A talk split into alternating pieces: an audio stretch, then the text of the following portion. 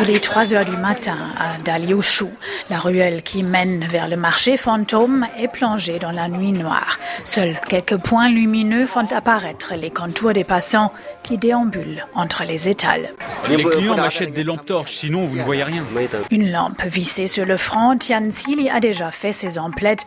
Le jeune artiste vient de dénicher la perle rare. Un crâne d'animal dépasse de son sac plastique.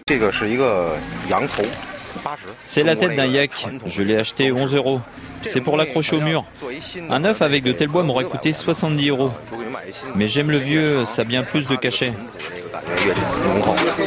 Au croisement de deux allées, un homme à la peau fait danser ses mains rugueuses sur le clavier d'un accordéon noir brillant.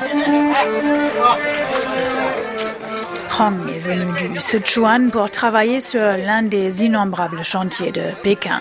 Lorsque nous lui demandons de jouer un air sur son nouvel accordéon, son visage ridé s'illumine.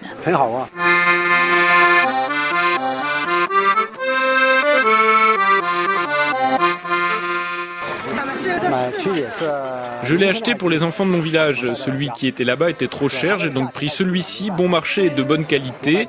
Des amis m'ont parlé de cette brocante, mais je ne viens pas souvent car je dois travailler, je suis ouvrier migrant. Vers 4 heures du matin, des centaines de noctambules peuplent la brocante, les uns à la recherche d'une bonne affaire, les autres pour vendre leurs biens. À l'instar des nobles au dernier jour de la dynastie Qing, au début du XXe siècle, à l'abri des regards, les membres de la cour impériale cherchaient à se débarrasser de leurs porcelaines précieuses pour renflouer les caisses ni vues ni connues, telles des fantômes. Aujourd'hui, ce ne sont plus les vases Qing qui partent comme des petits pains, mais des souvenirs de l'époque maoïste. Ce brocanteur nous montre sa trouvaille, un tissu couleur bleu ciel sur lequel flotte un petit bateau brodé à côté d'un portrait du grand timonier Mao Zedong. C'est un dicton du militaire Lin Biao écrit pour la révolution culturelle.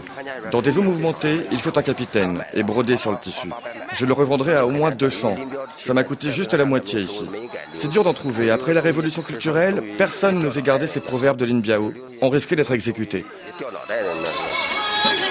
Petit livre rouge, portrait à l'huile de Mao, drapeau des gardes rouges, tout ce qui rappelle l'œuvre et la vie du fondateur de la République populaire de Chine à la côte ici. Accroupi devant l'étalage de souvenirs Mao, cet homme sort 1200 yuan, soit 163 euros de sa poche, sans même tenter de baisser le prix du petit billet qu'il tient dans sa main.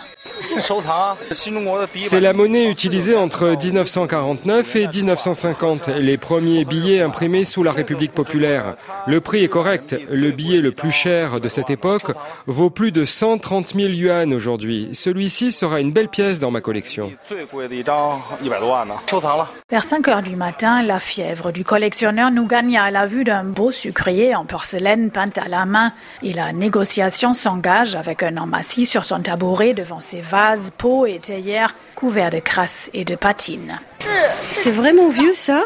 Ça date de quelle époque? C'est vieux, peint à la main. Ce pot vient de la campagne. Vous voyez bien qu'il est vieilli par le temps et l'utilisation. Il date de la dynastie Qing. Après cinq bonnes minutes, le marché est conclu. Nous sortons 23 euros de nos poches et le vendeur emballe le sucrier et un petit vase dans un papier journal. C'est sa dernière affaire pour cette nuit. Le jour se lève sur le marché fantôme. Les brocanteurs plient bagages pour laisser place à un marché bien moins insolite de fruits et de légumes. Heike Schmidt, Pékin, RFI.